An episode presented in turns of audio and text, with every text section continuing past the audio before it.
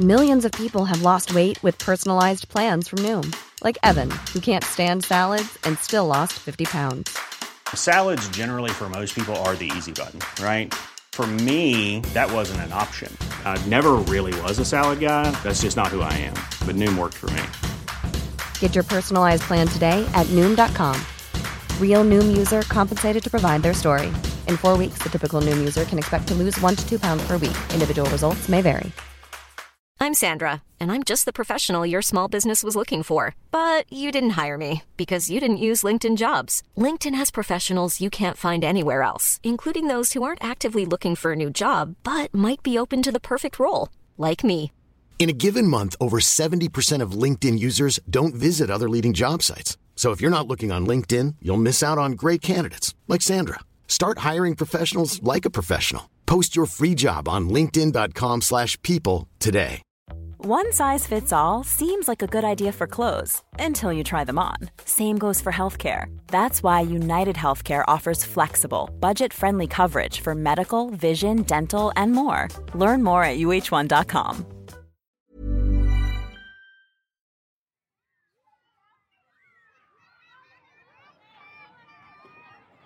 Bienvenue dans Sissi la famille, le podcast qui explore les liens familiaux. Vous les voyez ces familles qui ont l'air hyper saines, avec une communication fluide et des membres liés par une complicité qui fait rêver ben, Je me suis toujours demandé quel était leur secret, et surtout ce que je pourrais faire lorsque moi aussi j'aurais des enfants, pour leur proposer un foyer qui ressemble à ça. Alors j'ai voulu leur demander. Évidemment, chaque famille est unique, et les tempéraments des personnalités interviewées font partie des clés de ces dynamiques. Mais je suis sûre que ça ne fait pas tout. Je pense aussi que dans notre société éclatée, on manque d'exemples et de représentations de schémas familiaux. On ne sait pas vraiment ce qui se passe chez les autres. Alors qu'en vrai, on gagnerait tous à partager nos expériences. J'essaye donc à mon échelle de construire des ponts entre nous toutes et tous. Je m'appelle Roxane et vous écoutez Sissi la famille.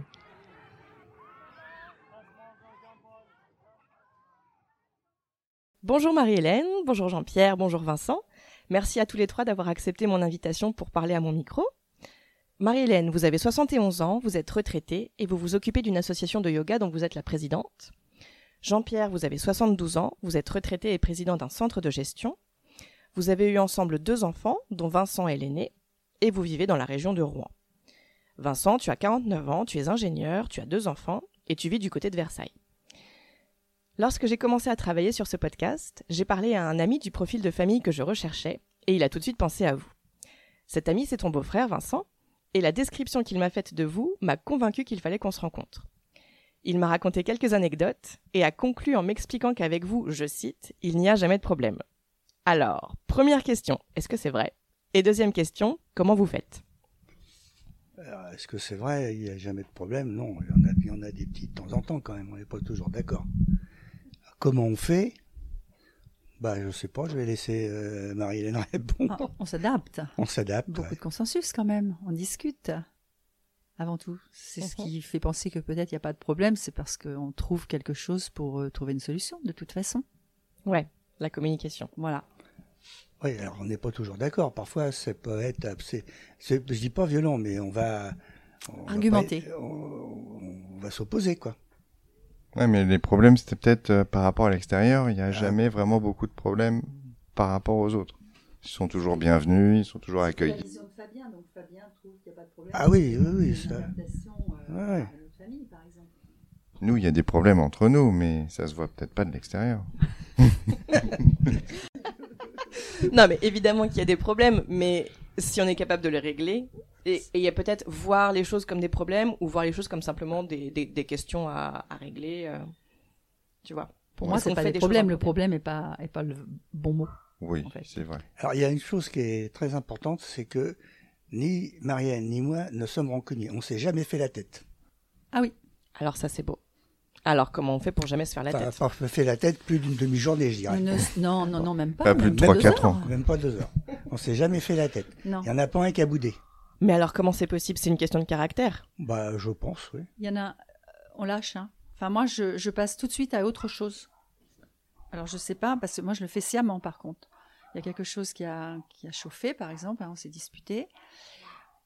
On laisse passer euh, un petit peu de temps, une demi-heure, hein, pas plus. Parce que moi, je ne supporte pas justement qu'on ne puisse plus échanger. Donc, je passe à un autre sujet carrément. Ah ouais. En tout cas, moi, enfant, j'ai pas le souvenir de parents qui se disputaient. Mais donc sciemment, et donc ça veut dire que vous étiez énervé et vous, vous faites la démarche, la réflexion de vous dire, ok, c'est pas grave, ça m'a énervé, mais je passe à autre chose. Mais du coup, vous avez, vous gardez pas en tête, en arrière-plan. Du tout, pas de rancune. Enfin, c'est parce qu'on a des caractères où nous ne sommes pas Oui, rancunieux ça l'un et l'autre, Mm. je pense. Ouais, de ce point de vue-là, on s'est complété. Hein. Ouais. Puisqu'on fait, alors, c'est- on, on, on raisonne, de- on raisonne de la même façon. C'est vrai que s'il y en avait un qui avait été euh, beaucoup plus rancunier que l'autre, là, ça aurait été difficile. Est-ce que euh, l'autre aurait pas compris? Mais là, euh, non. c'est un ça point commun, en fait. hein. Ouais, c'est un point commun, Ouais. ça. Super. Donc, est-ce que c'est une philosophie de vie que vous avez toujours eue?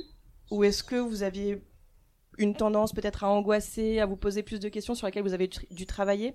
Mais en fait, je comprends que non, c'est plus C'est une question de, naturel. cara- de caractère, en Non, fait. mais philosophie de vie, à quelle étape de la vie? Ben, quand vous avez eu des Parce enfants, que ça pourrait euh, aussi dire que quand on était enfant, par exemple, ou ado, on avait plutôt une tendance, ce qui n'était pas le cas, hein, à faire la tête, et puis que ça a évolué une fois qu'on était marié.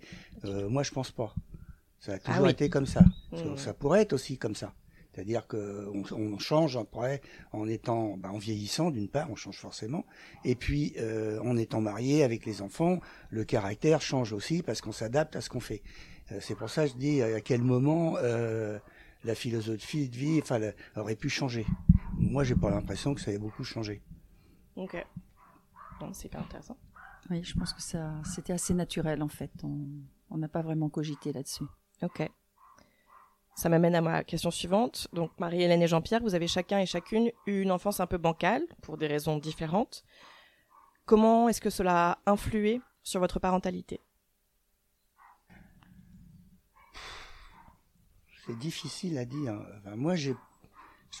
Qu'est-ce que je pourrais dire? Euh, Ma mère est décédée, j'avais même pas deux ans.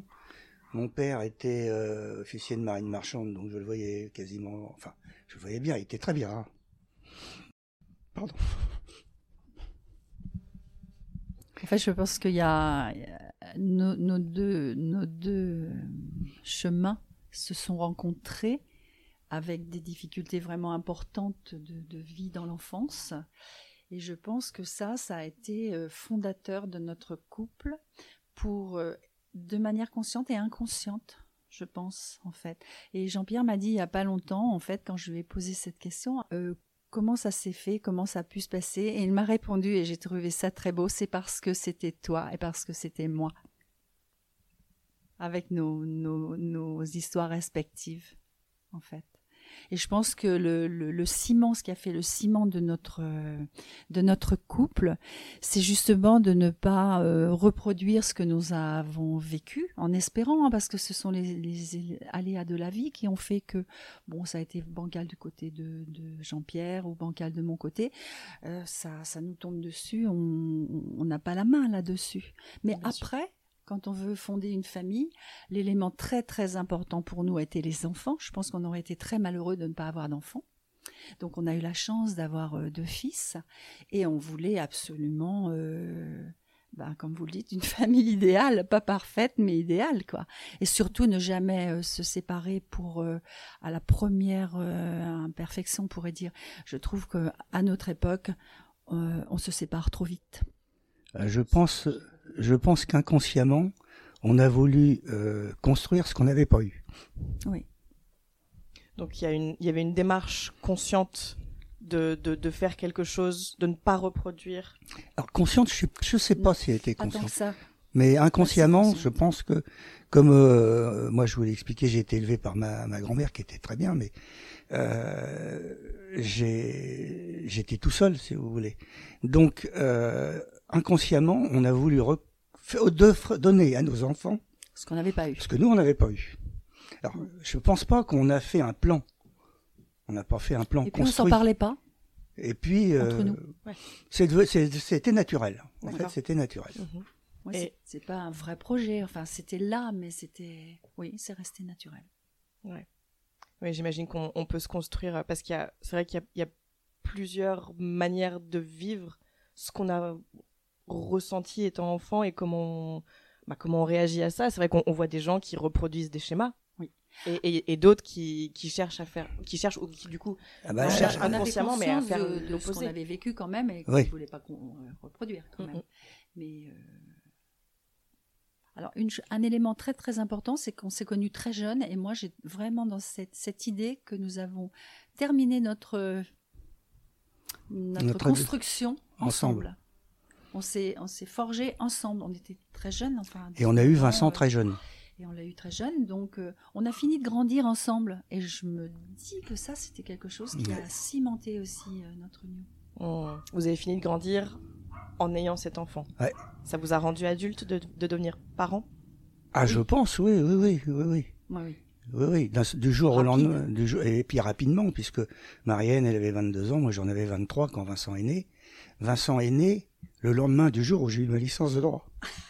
Ah ouais, c'est beau. Donc c'est quand même particulier. Au avec le couffin. Après, on allait au Resto U, comme je continuais mes études, on allait euh, au, resto, au Resto U avec le dans le couffin. Et un jour, on l'a même, il avait un an, on l'a même retrouvé dans la cuisine du Resto U. Les bons souvenirs. Et du coup, il y a des, vous avez fait des choix particuliers professionnellement du fait d'avoir des enfants si jeunes? C'était quoi l'idée? C'était de, quand même construire une carrière?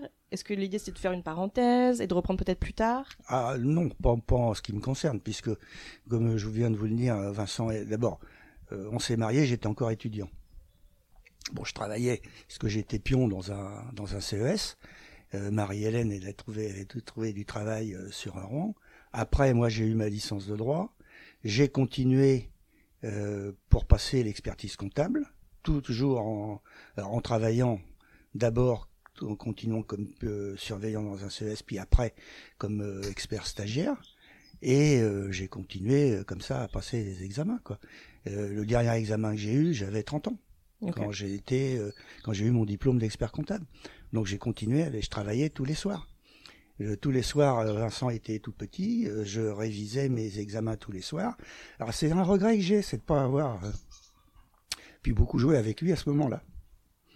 Chose que les, mes enfants peuvent faire parce qu'ils ont fini leurs études au moment où ils ont eu les enfants. Mais sinon, non. Et puis après, bah après, les choix, si vous voulez, moi je considère qu'une carrière professionnelle, c'est comme un entonnoir on commence, on a tout un choix, et au fur et à mesure qu'on progresse dans ses, dans ses diplômes ou dans ses spécialités, l'entonnoir se rétrécit, et après, bah, à un moment, on est dans le goulot de l'entonnoir, et on continue à faire ce qu'on fait, quoi. C'est un peu ce que, enfin, c'est un peu ce que j'ai fait, moi. Hein, j'avais, au départ, j'avais un, éventail de choix, puis petit à petit, je me suis spécialisé pour arriver à, à 30 ans à créer mon cabinet d'expert comptable. D'accord. Et du coup, pour vous, Marie-Hélène? Je suis partie dans le monde du travail euh, relativement euh, tôt. Donc quand j'ai rencontré euh, Jean-Pierre, il m'a beaucoup aidé. Hein, pour par, par, par, exemple passer le concours pour entrer à la sécurité sociale hein, parce que j'avais pas suffisamment de base et donc bah, après j'ai évolué à l'intérieur de, de, cette de cette structure professionnelle jusqu'à la fin, jusqu'à ma retraite. Euh, donc ça s'est bien passé. Mais à, un moment donné, à la naissance du, de Thomas, j'ai et même quand ton père est tombé malade aussi, j'ai pris un, temps partiel. D'accord. Donc, euh, ce qui m'a quand même euh, lésé un petit peu dans la carrière, parce que quand on prend un temps partiel, l'évolution de carrière est moindre. Donc, j'ai repris les dix dernières années. J'ai repassé un, un, concours pour terminer ma carrière en reprenant à temps plein. D'accord. Mais j'ai vraiment fait euh, très très longtemps, je prenais tous mes mercredis pour les enfants. D'accord. Voilà. Ok. Et vous avez, c'était un choix de passer plus de temps avec les enfants. Vous pensez que ça, ah ça a peut-être aussi pu jouer sur euh, bah, je pense. L'équilibre familial. Je ne sais pas si Vincent en a, parti, en a bénéficié plus euh, parce qu'ils ont six ans d'écart. Donc je pense que c'est Thomas qui en a plus bénéficié de ça. Oui. Ok. Et puis je donnais le yoga en même temps. Hein. Et puis on avait une organisation aussi dans la journée qui était qui était pas mal parce que euh, moi comme j'avais une profession libérale je pouvais euh, commencer sauf quand j'allais voir des clients de bonne heure le matin j'avais rendez-vous que je devais me déplacer mais je pouvais j'arrivais au bureau à 9 heures donc j'allais les déposer à l'école et Marie-Hélène qui avait des horaires flexibles finissaient de bonne heure et pouvaient les récupérer Tous à la jours. sortie de l'école. Mm. Donc déjà, euh, ce qui était bien, c'est qu'on était tous les deux à s'en occuper le matin, et, enfin pas, même, pas au même moment, mais on était tous les deux à s'en occuper au moment de l'école. Et ça permet de garder le contact, ça permet d'avoir de la présence. Mhm. Après, euh, on fait, comment dire... euh, Après, on passait quand même du temps ensemble. Par exemple, on avait fait, un- on avait euh, commencé à faire une chose. Au moment des vacances de Noël, je les emmenais euh, tout seul. Enfin, je- quand j'ai tout seul, Marie n'était pas avec moi. Journée papa. Et journée papa, on allait à Paris et je les emmenais voir un musée, on mangeait au resto. Qu'avec les enfants et moi, quoi. Voilà. D'où l'importance que quelquefois les mamans ont tendance à s'approprier beaucoup les enfants. Et je trouve que c'est quand même euh, important de, de donner la place de temps à autre au papa. Alors je pense que la nouvelle génération maintenant, euh, on y pense beaucoup mieux. Ouais. Mais beaucoup plus. Mais pour nous, à notre génération, Le là, papa était plus en retrait. voilà. Mmh. Et donc là, on a fait ça. hein, et vraiment des bons souvenirs, les garçons, avec euh, cette journée papa, je pense.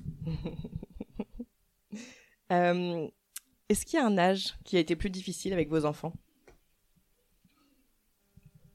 La petite enfance, l'adolescence. Adolescence, un peu comme tous les ados, hein. euh, c'est toujours plus, c'est toujours un passage difficile.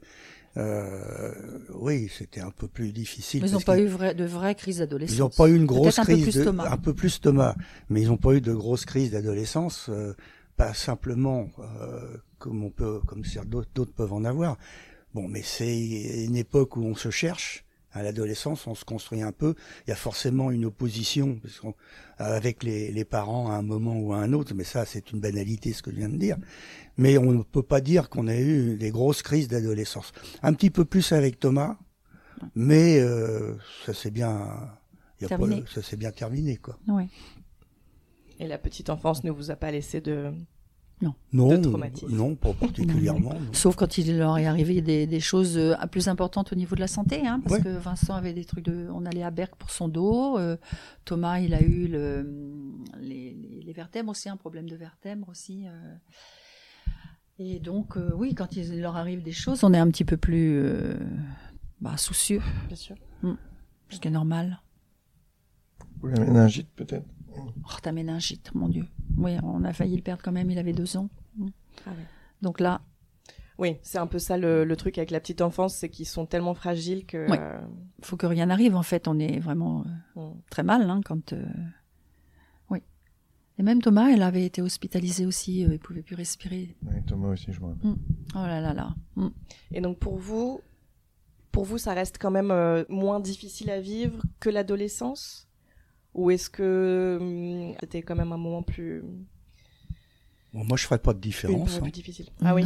C'est un parcours, on va dire, euh, non. normal. Où on a Non, des non, en fait- soucis qui jalonnent ce parcours, mais En fait, pour être euh, tout à fait clair, ils nous ont jamais vraiment causé, de- mis à part des problèmes de santé qu'on vient d'évoquer, ils nous ont jamais posé de gros problèmes, si vous voulez. Hein, je sais qu'il y a- des enfants qui soient jeunes ou ados qui posent des gros problèmes à leurs parents. Nous, on n'a jamais eu de gros problèmes avec les enfants. Suite à vos questions, je me suis, j'ai réfléchi et euh, j'en ai parlé hier soir avec les enfants d'ailleurs. Euh, on s'est dit que entre nous, il y a toujours eu du respect, c'est-à-dire que les, les enfants se sont jamais permis de nous parler de manière, euh, voilà, Insolente. insolente.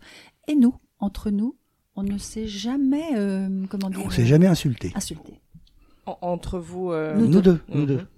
Et du coup, je ne sais pas si ça a rejailli sur les enfants, mais en tous les cas, euh, je- j'ai pris conscience de ça là. Ben, en fait. euh, on pourrait dire qu'entre nous, il y a, Pour nous, c'était il y a- naturel il y a- que les enfants il y a parlent jamais eu de normalement. vi- Il n'y a jamais eu de violence. Alors physique, évidemment. mais nous, oui, non, mais il faut le dire aussi. On peut être très violent sans s'insulter, hein, mais quand même. il n'y a pas eu de violence verbale non plus.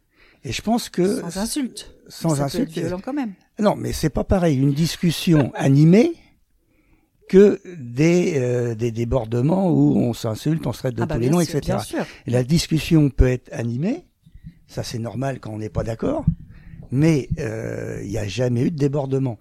Et je pense que, comme euh, Vincent euh, vous le dira sans doute tout à l'heure, euh, lui, ce qu'il se souvient, c'est de parents qui se disputaient quasiment pas. C'est vrai. Ah ouais. Alors, Pas- On se Pas nous, peut-être pas devant eux. Bah c'est ce devant que j'allais dire. C'est ce Pas que devant j'allais eux. dire. Euh, je pense qu'on devait, euh, quand il y avait Ah un oui. problème, le régler entre nous, euh, mais pas suffisamment avec des éclats de voix forts puisqu'ils les entendaient pas.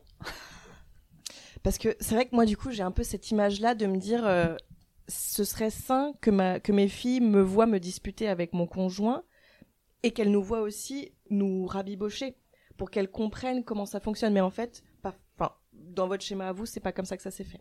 Non, on ne l'a pas fait exprès en plus. hein, C'était nos tempéraments, certainement. Ok. Bah ça, je, je, pense, qu'on devait être euh, relativement sévère dans le sens où on était un peu formaté euh, par notre éducation euh, quand on les a eus très jeunes. hein. On, est en- on était encore sous le formatage de notre propre éducation. Et donc, il y avait des choses euh, naturellement qui se faisaient ou qui se faisaient pas. Oui, oui, parce que moi, je vous disais tout à l'heure, j'ai été élevé par ma grand-mère. Bon, alors très, très bien, mais euh, elle me serrait la vis quand même. Ouais. Hein, C'était une génération. ben, c'était une autre génération. Elle était née en 1890. Euh, quand elle a commencé à s'occuper de moi, elle avait 60 ans. Jusqu'à ce que je me marie où elle en avait 80. Euh, donc c'est quand même une autre génération. Et donc c'est cette éducation-là qui déteint aussi un peu sur... Oui. On l'a, euh, Ça s'est retraduit dans notre ça façon retraduit dans d'élever nos dans enfants. notre fonctionnement. Parce que nous, quand on voit maintenant les enfants qui montent sur les canapés, les tables de salon et tout ça, alors nous, on n'a jamais vécu ça, évidemment. Et donc, ou mettre les coudes sur la table, ou ne pas finir son assiette, on était quand même assez exigeants. Hein D'accord. donc, Mais, mais, on avait on- été éduqués comme ça. mon- voilà. Donc, du coup, avec le recul, on s'aperçoit que, en fin de compte, on était relativement sévère alors qu'on a, on croyait qu'on était cool. Ouais. ouais. Ouais, c'est drôle de revoir la mise en perspective en fonction de l'époque. euh, Voilà. en fait. Mais comme quoi, on peut être sévère Oui. et euh, faire des enfants heureux. Bah, apparemment, euh, pour le forcer à finir ses petits pois, il n'aimait pas les petits pois. Et euh, donc, ouais, l'éducation chez vous, c'était un peu comme ça. C'était un peu strict? Comment. Enfin, je sais pas si c'est strict le mot que vous employeriez, vous disiez Ouais. sévère. Bah, Comment, comment vous C'est au faisiez. regard d'aujourd'hui sévère, parce qu'à l'époque, nous, on se vivait pas comme sévère. Hein Enfin, ils n'étaient pas battus non plus, hein, pas tous les Oh jours, non. moi. On va couper au montage. non, je rigole évidemment. Euh, pas de fessée, du chantage. Évidemment, du chantage. Ah, fessées, on doit en avoir une de temps en temps quand même. Toi, tu te souviens, toi? Ah bah moi, je me souviens d'une gifle que j'ai donnée à Vincent, mais c'est sous le coup de la peur. Euh, on était sur les, en train de visiter les remparts de Brouage, je sais pas si vous connaissez. Brouage, c'est une ville, une petite ville fortifiée du côté de Rochefort. Et on, on était sur les remparts. Il est sorti d'une petite tour au coin et j'ai cru qu'il allait tomber. Alors je l'ai attrapé et je lui ai donné une gifle sous le coup de la peur. Quoi. Mm. Donc ben, c'est la seule dont je me souviens. Alors lui, Moi, il m'en souvient peut-être d'autres. Moi, je m'en souviens d'une euh, que je lui ai donnée. Mais il courait et courait, je pouvais pas l'attraper. je lui ai dit, mais tu t'arrêtes parce que tu l'auras quand même. Alors il s'est arrêté et il a eu la gifle. il était ado, hein. Ado. Ah ouais. Et on sait plus comment on peut serrer la vis. hein. Tous les moyens sont bons. Ou toi, tu avais un exemple où j'avais raté la gifle et je m'étais fait mal contre le radiateur, c'est ça? Ah, mais ça, c'était plutôt enfant. ouais. Ah, enfant. Comme quoi, vraiment, pas parfait, les parents, faut là. pas en faire des enfants martyrs non plus. hein. Oh bah non, si Ah, on est, si on est là, c'est bien que c'est pas le cas. Si on s'en souvient, c'est que c'était quand même exceptionnel. Non, enfin, eux, ils se rappellent que c'était sévère. Moi, personnellement, j'ai pas l'impression que c'était très sévère. hein. Je, je me dis que c'est sévère par rapport au regard que j'ai maintenant, Ouais, de tes petits-enfants. oui. par Ouais. rapport à mes petits-enfants. Je me dis, zut, on était sévère. Hmm. C'est juste ça. Et alors, c'était quoi la vie à la maison? Est-ce qu'il y avait souvent du monde? Est-ce que vous étiez plutôt casanier? Il y avait du monde. hein. Ah bah il y avait du monde, ouais. Oui. Ouais, ouais. On invitait pas mal. Hein. Bon, On emmenait les hein. enfants petits avec. Ah oui, les, en- quand on allait chez des amis euh, le, pendant les, le soir, le samedi soir, enfin quand on était invité, on avait, vous savez, le, le Le lit lit pliant, pliant, là, hop, on emmenait le lit pliant Mais à 20h, chez tout le monde, à la maison ou chez eux, au lit. au lit. Et alors, ils arrivaient à dormir Oui, Alors, quel était le secret? Bah, des euh, habitudes. je sais pas, l'habitude de dormir à L'habitude 20 de se coucher euh, à 20h. on, Avec du euh, monde ou pas de monde. Et sans qu'on ait, sans, on élevait, sans, on Sans- élevait pas la voix, c'est naturel. Euh, on leur faisait pas non Je plus pense que c'était euh, l'habitude. d'un- du sirop euh, Fénergan Non, pour dormir, non. un truc comme ça, rien du tout. Hein. L'heure, bah, c'était à l'heure. Bah, ils étaient réglés comme ça. C'était, euh, Comment je... Bah, Oui, ils eux, ça étaient devait- réglés. ça C'était devait être une naturel habitude de pour eux. vie. ouais. Ok. Bah, c'est vrai que moi j'ai tendance à me dire que c'est une question de peut-être de caractère aussi, mais parce que moi j'ai des filles qui ne dorment pas, quelle que soit l'heure et quelle que soit la manière. Donc euh, peut-être, euh, moi j'ai envie de penser que vous avez peut-être eu de la chance aussi. euh, Bien sûr, bah, c'est bien enfin, sûr. au niveau du caractère des enfants. Bien sûr, euh, oui, oui. ça, ça joue peut-être. Oui. Euh, on, vous avez évoqué quelques, quelques petites bribes, mais euh, quelle était la place du couple, de votre couple à vous, dans le foyer? On tournait plus autour des enfants. Oui, oui. Oui, enfin moi je je, je sais pas répondre. Je... Il y avait, peut-être des. Alors, on n'avait pas de grands-parents, donc c'est- il y a ça aussi. Ah oui. A- On pouvait pas. euh, Ils- on n'avait pas de grands-parents pour les confier. Hein, Il y avait juste mon père qui était à la retraite, qui était à la retraite, mais Moi, j'avais qui- pas encore mes parents. qui est décédé euh, en 85. Donc Vincent avait 12 ans et Thomas euh, 6. Donc euh, euh, et comme il était malade, on pouvait. on- à un moment, si à un moment, quand Vincent était en maternelle, ma grand-mère était encore vivante puisqu'elle est morte en 87 à 97 ans. Et ils habitaient, mais elle habitait en face de l'école. Donc le midi, Tous les euh, midis. tous les midis, euh, elle récupérait Vincent et moi je venais manger avec eux. Et puis euh, c'est elle aussi qui, ré- qui récupérait Vincent, puis après Thomas pour à la sortie de l'école. À un moment, si vous voulez. Euh, si on n'était pas là, euh, ou Le midi, parce que le soir, j'étais là. quand Marie-Hélène récupérait les enfants à l'école, et ils allaient la- elle allait la voir On goûtait euh, tous- tous les soirs chez la grand-mère. Donc ça, c'était génial. hein. tous les après-midi. Cependant, pendant les vacances, non, on pouvait pas donner les enfants pendant les vacances. Fallait qu'on se débrouille. D'accord. Donc, est-ce que vous diriez que le couple a été peut-être mis entre parenthèses pendant une certaine période de, de, de votre vie avec les enfants ou? Moi, je dirais que oui, quand même, parce que on sortait pas, on pouvait pas sortir tous Ah les bah oui, deux. euh, C'était toujours les enfants quand même qui étaient là présents. Alors, euh, Comme on vous a dit tout à l'heure qu'on a eu les enfants, on était jeunes, puisqu'on avait 22 et 23. Du jour au lendemain, fini les sorties en boîte. Puis fini les copains qui avaient pas encore d'enfants. Et puis, euh, les, les, alors les copains, on pouvait en inviter un de temps en temps le soir à la maison, mais c'était fini les sorties avec les copains. Euh, et ça, c'est d'un seul coup, ça s'est arrêté, net. C'est là où on, Alors a, que on est on devenu va- mature très rapidement. Alors qu'on aurait pu continuer en fait. hein. Donc ça, ça s'est arrêté très vite. ouais.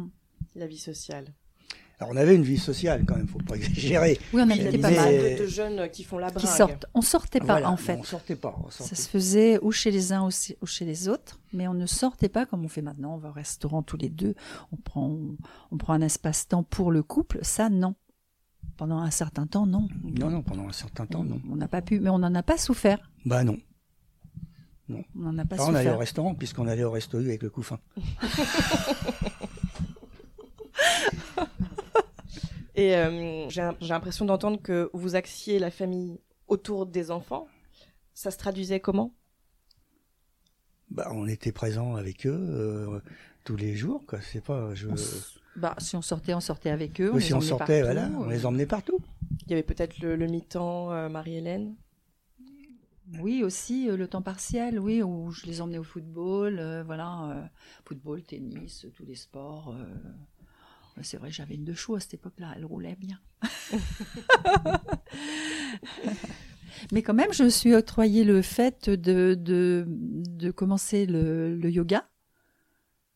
Euh, Thomas n'avait que 4 ans quand j'ai commencé.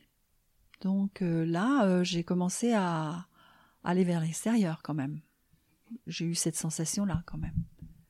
De, de, de me prendre en charge. De reprendre du temps pour vous. Voilà.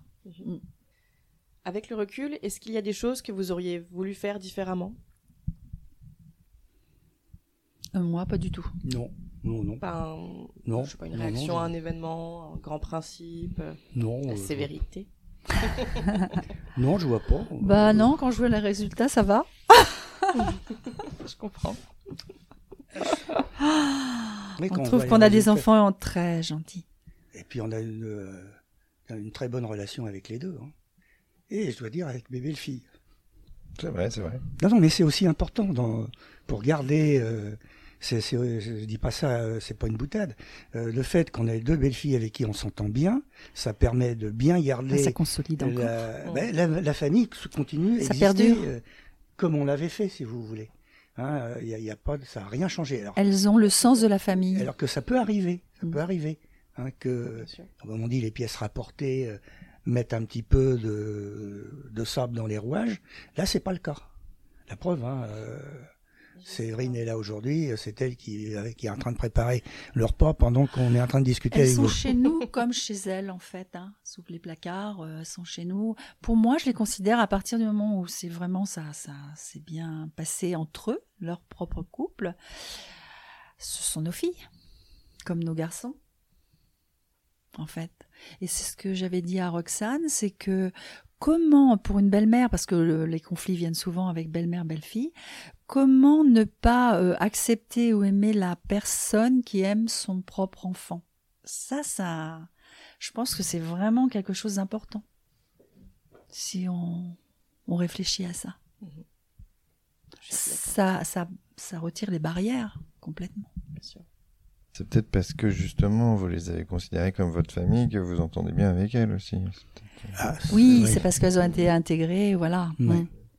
C'est pas pour rien. Pas que parce qu'elles sont exceptionnelles, même si elles sont exceptionnelles.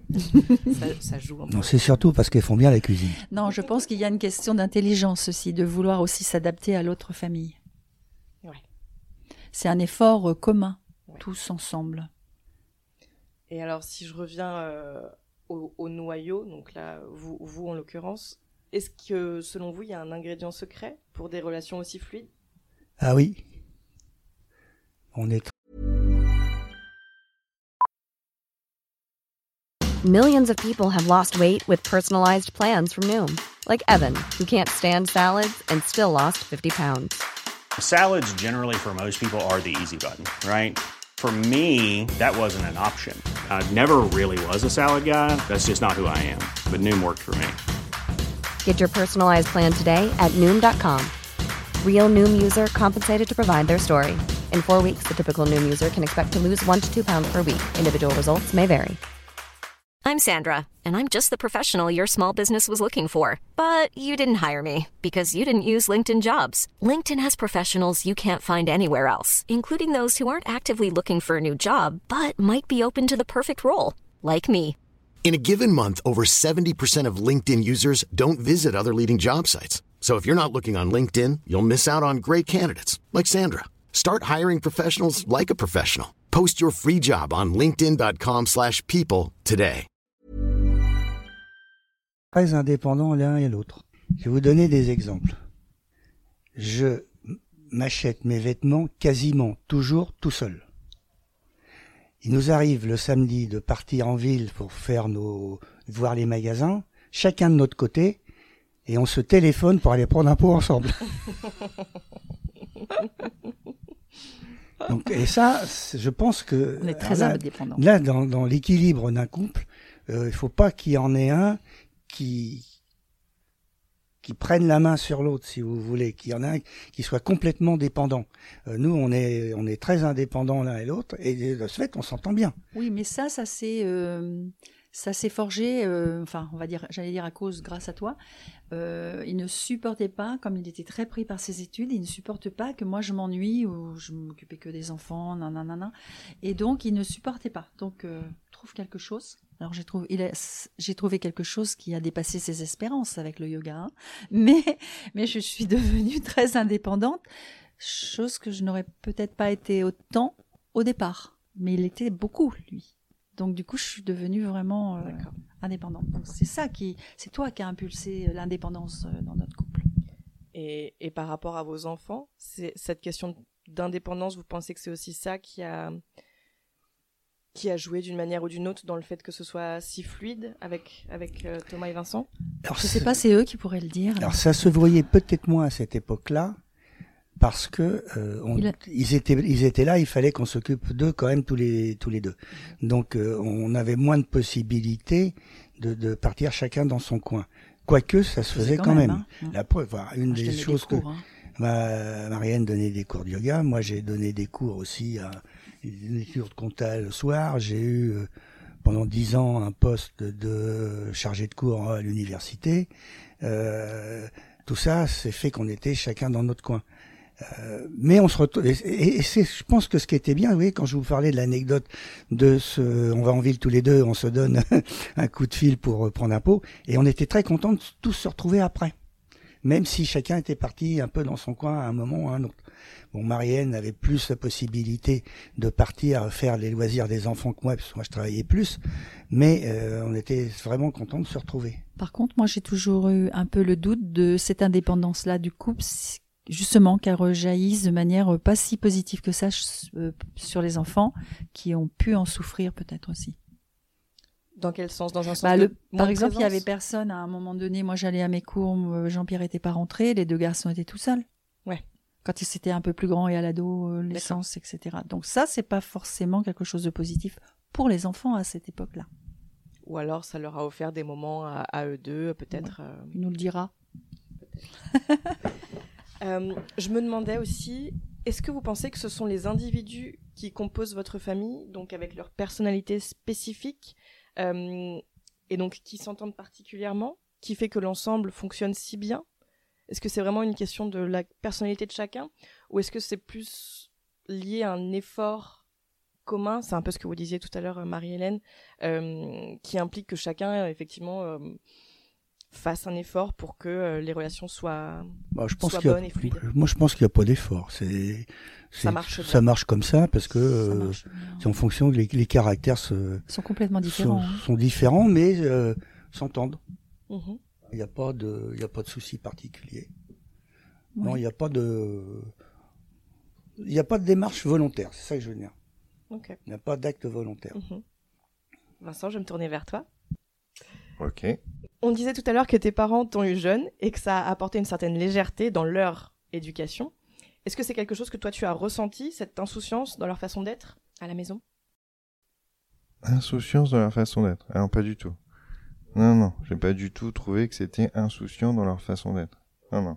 Je serais plutôt... Euh, il y avait quand même des règles à respecter et je les trouvais pas du tout insouciants. Non, non, non. Mmh. C'est pas du tout l'impression que ça m'a fait quand j'étais enfant. je me rappelle pas de tout, mais d'une manière générale, je voyais pas du tout mes parents comme des gens insouciants. Il y avait cette sévérité dont vous parliez peut-être tout à l'heure plus.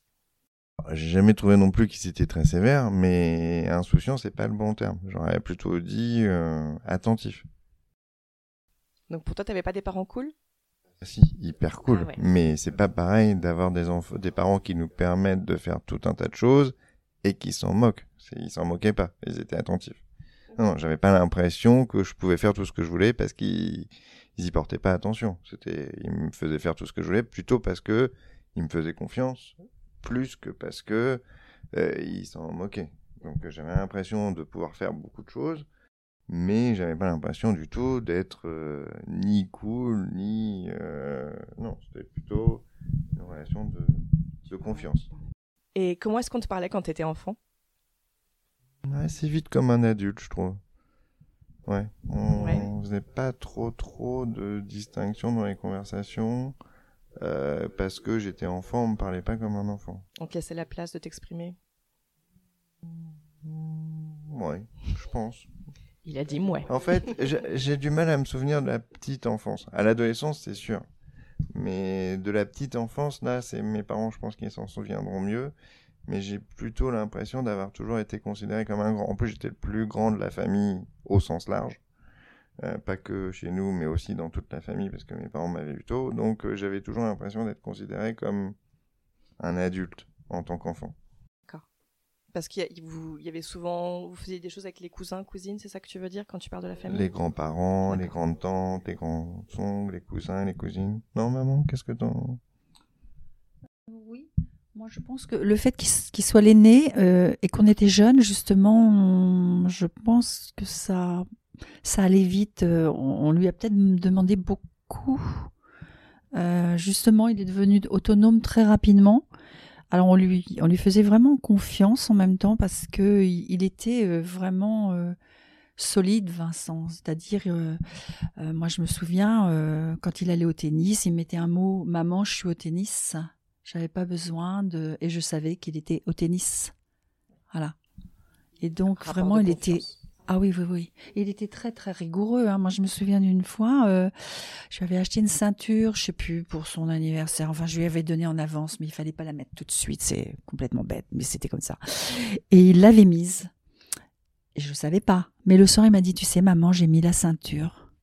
C'était pas grave. Mais n'empêche qu'il pouvait ne pas, ne pas me le dire. Donc, c'était vraiment euh, quelqu'un de droit, Vincent. Donc ça s'est vu euh, tout petit. Mmh. Alors peut-être on en demande plus à ces enfants-là. Ouais. Et là, qui de l'œuf ou la poule Est-ce que c'est parce que vous en demandiez plus ou est-ce que c'est parce qu'il était comme ça, qu'il y avait une tendance? Mmh. C'est intéressant. Oui, oui, il y avait une belle confiance. Euh, Vincent, est-ce qu'il y avait des gens que tu considérais comme des modèles, peut-être même en dehors de tes parents, mais voilà, des gens peut-être dans ton entourage qui t'inspiraient. Euh, en fait, on a au-delà des ans, tout à l'heure mes parents ils ont dit qu'on avait pas mal de gens qui venaient à la maison, c'est vrai, mais on avait aussi été, euh, on était pas mal amis aussi avec nos voisins souvent, et souvent c'était des gens plus jeunes que mes parents. Et hum, peut-être pas des modèles, mais en tout cas c'était des gens avec qui j'aimais bien passer du temps, notamment. Euh, certains qui avaient des BD, qui nous faisaient lire, qui adoraient les enfants, c'était peut-être pas vraiment des modèles au sens propre, mais oui, c'était des gens inspirants et qui comptaient pour nous. Parce que euh, ils étaient tout proches. ouais, je trouvais que c'était des gens qui, qui, comptaient quand on était jeune. Au-delà de la famille. Parce qu'évidemment, il y avait nos grands-parents, enfin surtout mon grand-père, euh, qui venait nous chercher à l'école. C'était important pour nous. Mais bon, dans l'environnement proche, mes voisins, c'était qui étaient un peu plus jeunes, je trouvais ça vraiment des gens euh, agréables. Et puis c'était des gens avec qui on était très proches. Ils venaient souvent à la maison, on maison ouverte. Le hein. jardin ensemble. Euh. Maison ouverte, vous décrirez ça comme ça. C'est ça, c'était vraiment ça. Et, et, avec des gens tout proches. Les voisins. C'était quand même sympa. Est-ce que ça c'est possible parce que vous, vous viviez en, je sais pas si on dit en province, mais avec voilà euh, la proximité, les jardins. Est-ce que vous pensez que c'est réplicable ça euh, quand on vit en ville, dans les immeubles à Paris? Ah, ça, je sais pas. Est-ce que vous pensez que c'est ça qui a peut-être facilité les rapports? On n'a jamais vécu en immeuble. moi, j'ai jamais vécu en immeuble. Je pense que ça facilite les rapports quand même. Oh bah, oui, mais tu as... la rue du Fait dont ah. vient de parler Vincent, c'était notre premier appart. Notre premier appart, on y est resté trois ans. Il est voilà. Ah ben justement, comment c'était? Vous, avez... vous aviez ah, des voisins qui venaient à la maison Alors les voisins, non, pas à cette époque-là. Pas les voisins, les amis euh, Les amis, oui, parce que les voisins, euh, c'était des retraités, et nous, on, était jeunes, euh, on n'avait pas trop de d'occasion de contact Cependant, on a remarqué que quand on est à appartement, on part facilement en pique-nique ailleurs, on s'en va de l'appartement. alors que maintenant, quand on a un jardin, on est beaucoup plus sédentaire. Hmm. On reste dans nos jardins. Oui, c'est ça. Hmm. D'accord. Maison ouverte, je pense quand même que c'est quand même plus facile quand t'es pas en appartement. Hmm. Mais, mais bon, ça peut peut-être être juste un état d'esprit d'accueillir les gens chez toi aussi. Vraiment un peu des deux. Ouais. Encore une oui, fois, une question de tempérament hein, des gens. Ouais.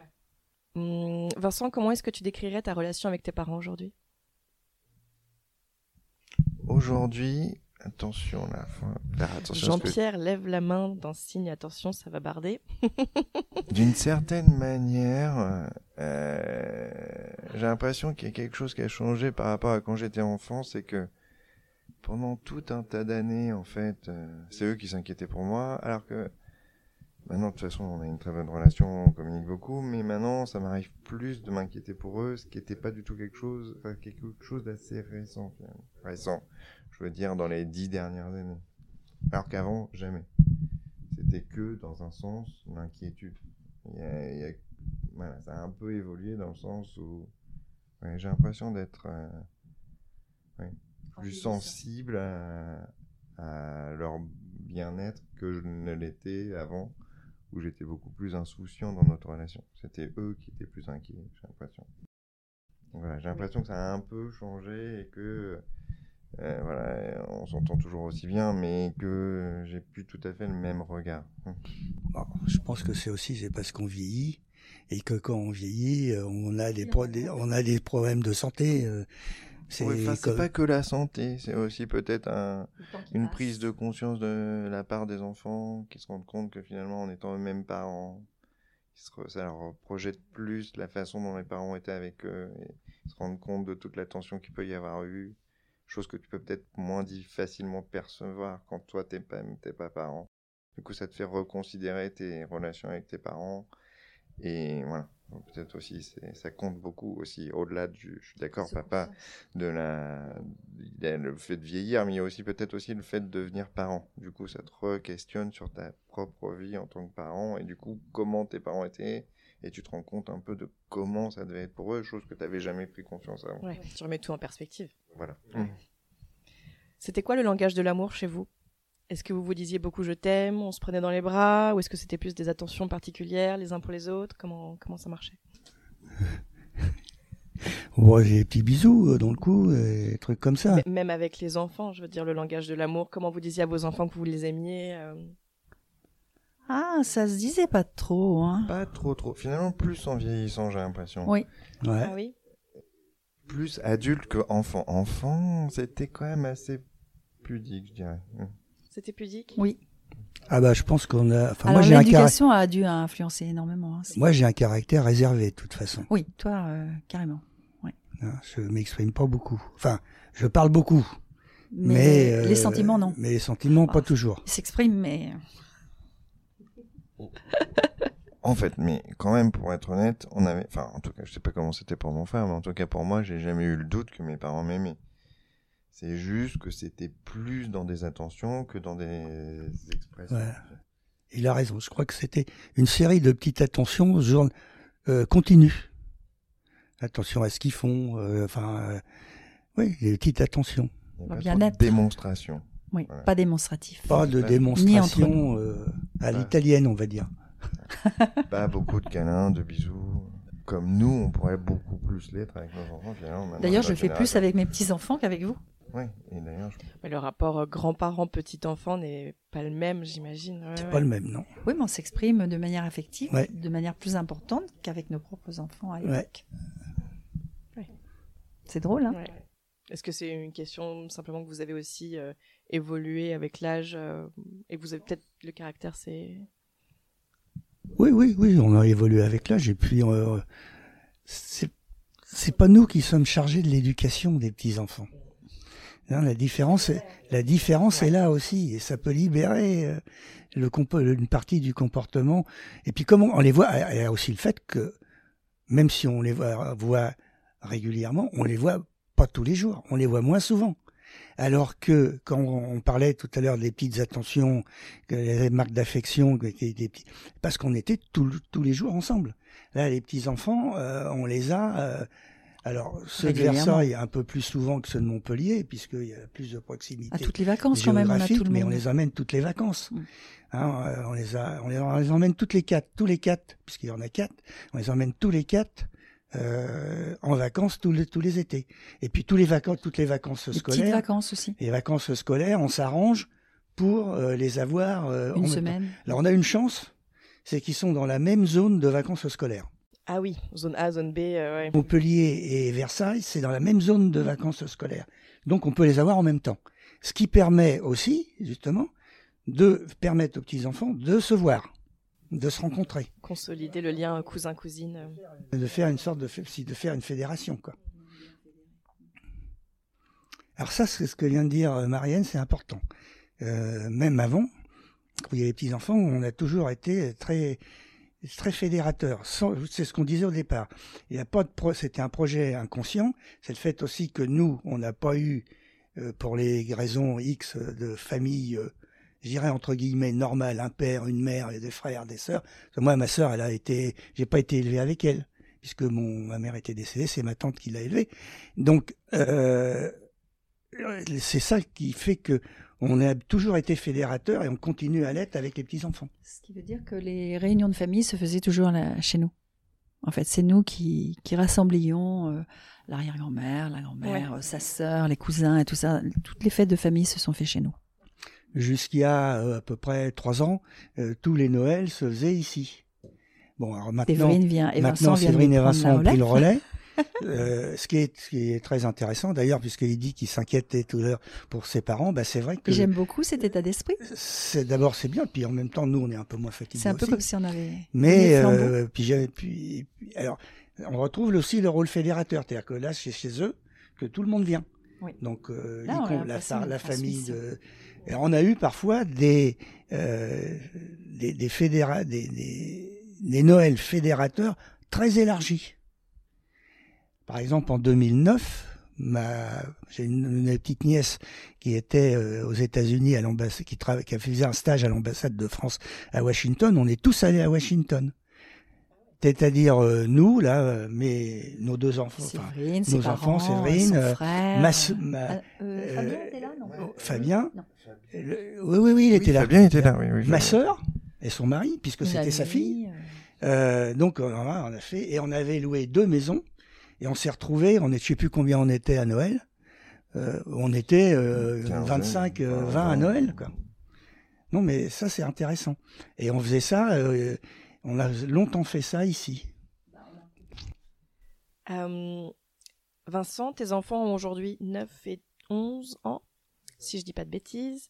Donc ils sont encore jeunes, mais est-ce que tu penses réussir à créer à ton tour un foyer sain et développer des relations joyeuses et fluides avec eux?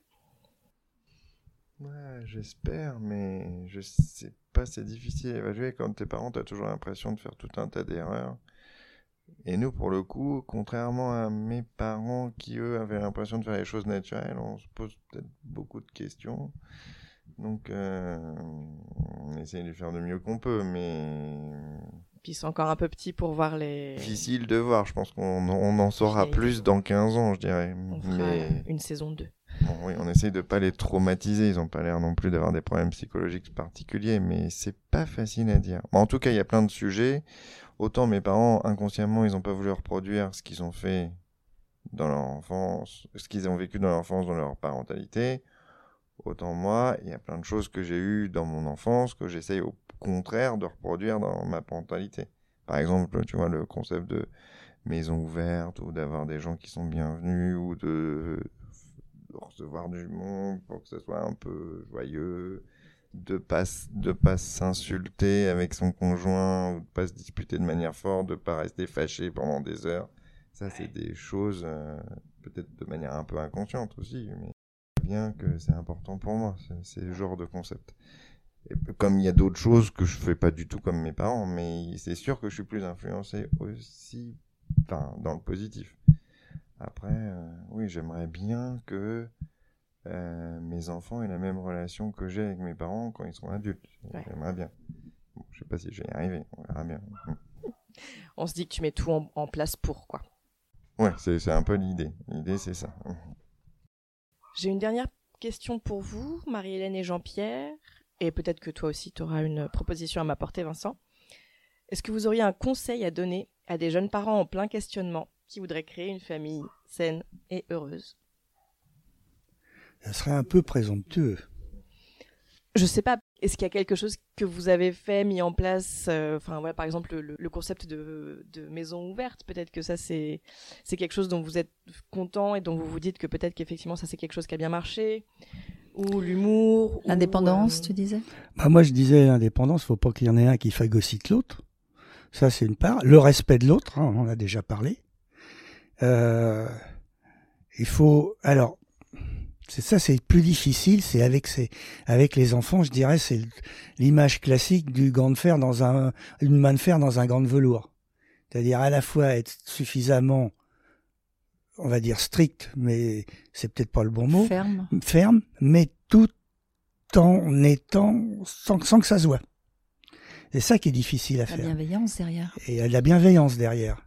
Euh, Vincent disait bien tout à l'heure, quand on parlait, on parlait des, des marques euh, d'affection, euh, les marques d'affection chez nous n'ont jamais été débordantes de En comment- expression. en, expressi- en expressivité, mais c'était une série de petites attentions journalières qui fait qu'ils avaient le sentiment d'être aimés par leurs parents. Et je pense que c'est ça qu'il faut arriver à faire. Euh, alors ça dépend aussi, il y a des, des caractères, il y a des, des personnes qui vont peut-être jamais pouvoir faire ça. Euh, il y a des personnes qui ont besoin d'être très expressives. C'est, c'est, je les critique pas, c'est, un caractère. Mais c'est ça qu'il faut arriver. Ce qu'il traduit là, Jean-Pierre, en fait, c'est que euh, faire attention. Quelquefois, on dit les choses, on ne les fait pas. Là, en fait, euh, c'est à l'inverse. Il ne disait pas qu'il aimait, mais il, était dans l'action d'aimer, en fait. Donc, quelquefois, on peut dire mille fois je t'aime, mais s'il n'y a pas, euh, si c'est pas concrétisé par des actions menées, je pense que ça c'est important aussi. C'est bien de dire je t'aime, c'est aussi bien de le montrer euh, dans les faits. Hein, il y a ça.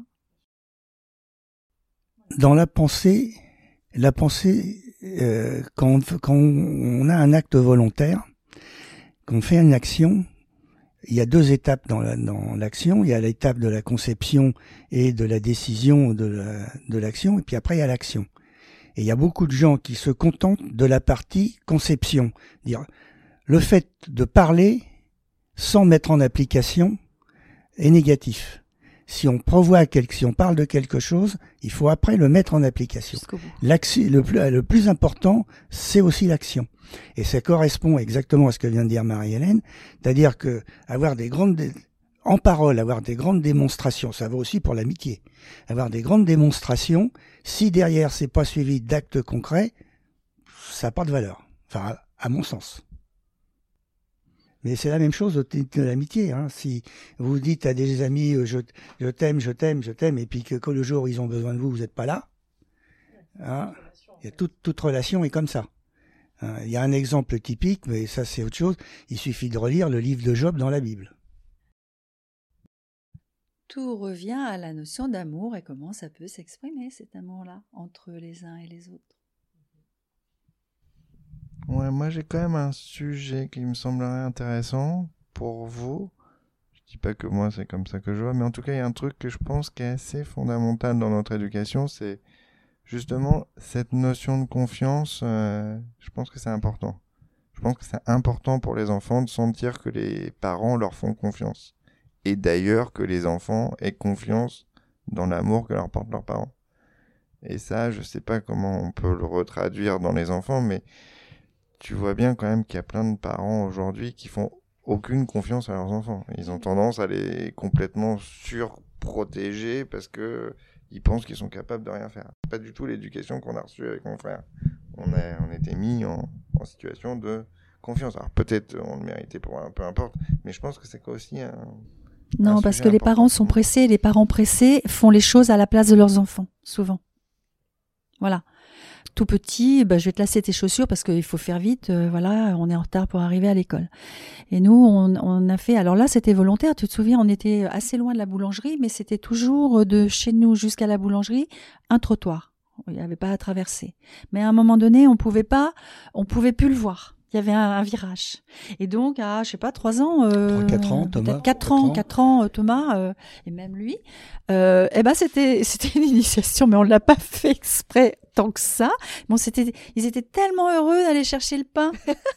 qu'on allait, on les envoyait chercher le pain. Il faut, pour, faut, dire aussi que malheureusement, à cette, à cette époque-là, donc ça c'est les années 80, on avait beaucoup moins de problèmes d'insécurité que qu'on a actuellement. Pour les enfants, vis-à-vis des enfants. On, enfin, on en parle beaucoup, on ouvre n'importe quel journal, on tout le monde en parle.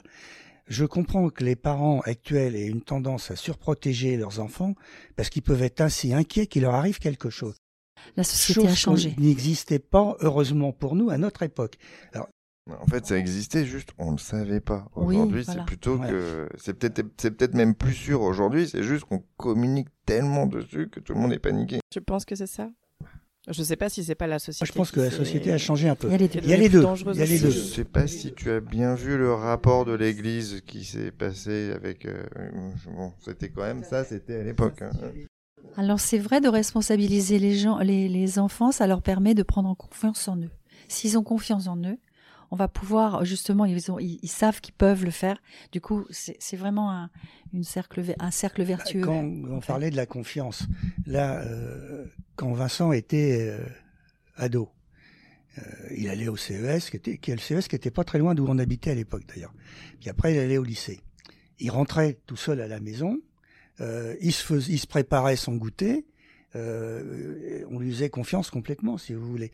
Il faisait ce qu'il voulait, il faisait ses devoirs, et on a fait la même chose après euh, avec Thomas. Quand Thomas est arrivé au même âge, euh, il rentrait à la maison tout seul, et on leur faisait confiance. On n'était pas derrière pour vérifier ce qu'ils avaient fait, comment ils avaient utilisé le four pour faire son sandwich au camembert.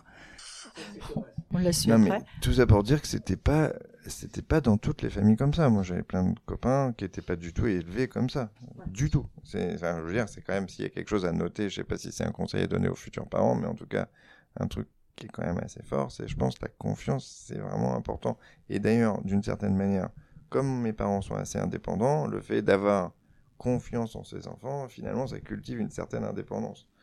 Parce que Eh oui, sûr. euh, du coup, plus on prend confiance qu'on peut faire les choses tout seul, plus on les fait tout seul, et plus finalement on a, on a confiance en soi et on est indépendant les uns des autres. Parce que même aujourd'hui, même si on s'entend très bien, on n'est pas tellement les uns sur les autres. On est quand même assez indépendants d'une manière générale, que ce soit avec mon frère, mes parents. C'est quand même quelque chose qui est resté. Mais on a quand même confiance qu'on s'aime. C'est un peu... On le sait. Et en fait, euh, ah oui, puis moi j'aime pas la notion. J'ai peur de, j'aime pas de la notion invasive, par exemple, de, la maman. Voilà, qu'est-ce qui fait mon fils, machin, truc. Mais par contre, y a, et on a un petit rituel. hein, tous les dimanches, on a le petit coup de fil des deux garçons. plus récent, donc, tu vois. Ça, ça n'existait pas quand on était jeune. Non, mais effectivement, peut-être aujourd'hui, avoir les nouvelles des petits-enfants, euh, comment ça Ah bah, c'est sûr. Alors, puis- bien et régulier, puis, euh, ça. Il y a aussi, alors on disait, on parlait de changement de société. ça Il y a aussi des nouveaux outils qui sont arrivés. Euh, on a bien sûr, comme tout le monde, quasiment des comptes WhatsApp. euh, où on se met euh, les photos. euh, là, on a eu les photos de la rentrée. On a vu les, les petits, les quatre petits enfants habillés. Bon, les photos de la rentrée.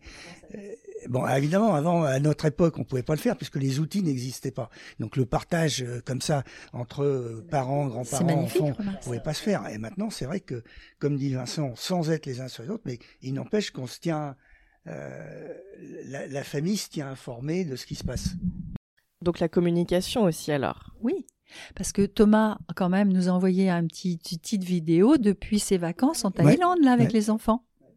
Sans qu'on ait à demander, euh, bon, qu'est-ce que vous faites, où vous êtes? Et tout ça. Enfin, de temps en temps, je lance un petit truc quand même euh, pour demander si tout va bien. et puis, du coup, j'ai. Mais ça se voit presque pas. Super. Ben, merci beaucoup pour tout ça, c'était super riche. Merci Marilène, merci Jean-Pierre, merci Vincent. Vous venez d'écouter Sissi la famille. Si vous avez apprécié cet épisode, la meilleure façon de me soutenir, c'est de laisser un avis 5 étoiles sur votre plateforme d'écoute. Vous pouvez aussi le partager ou même vous abonner pour ne pas rater les prochains entretiens. Vous permettrez ainsi à d'autres personnes de découvrir mon travail. Merci beaucoup et à bientôt.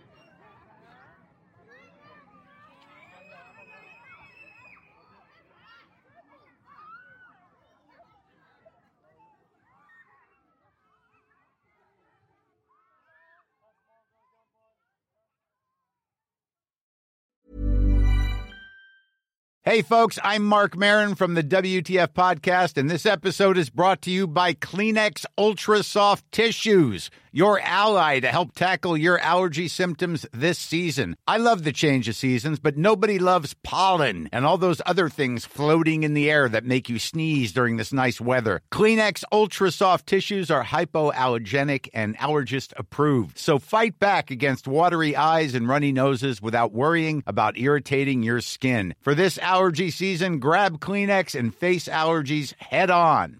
Planning for your next trip? Elevate your travel style with Quince. Quince has all the jet setting essentials you'll want for your next getaway, like European linen, premium luggage options, buttery soft Italian leather bags, and so much more. And is all priced at 50 to 80% less than similar brands. Plus, Quince only works with factories that use safe and ethical manufacturing practices. Pack your bags with high-quality essentials you'll be wearing for vacations to come with Quince. Go to quince.com slash pack for free shipping and 365-day returns. Hi, I'm Daniel, founder of Pretty Litter. Cats and cat owners deserve better than any old-fashioned litter. That's why I teamed up with scientists and veterinarians to create Pretty Litter. Its innovative crystal formula has superior odor control and weighs up to 80% less than clay litter. Pretty Litter even monitors health by changing colors to help detect early signs of potential illness. It's the world's smartest kitty litter. Go to prettylitter.com and use code ACAST for 20% off your first order and a free cat toy. Terms and conditions apply. See site for details.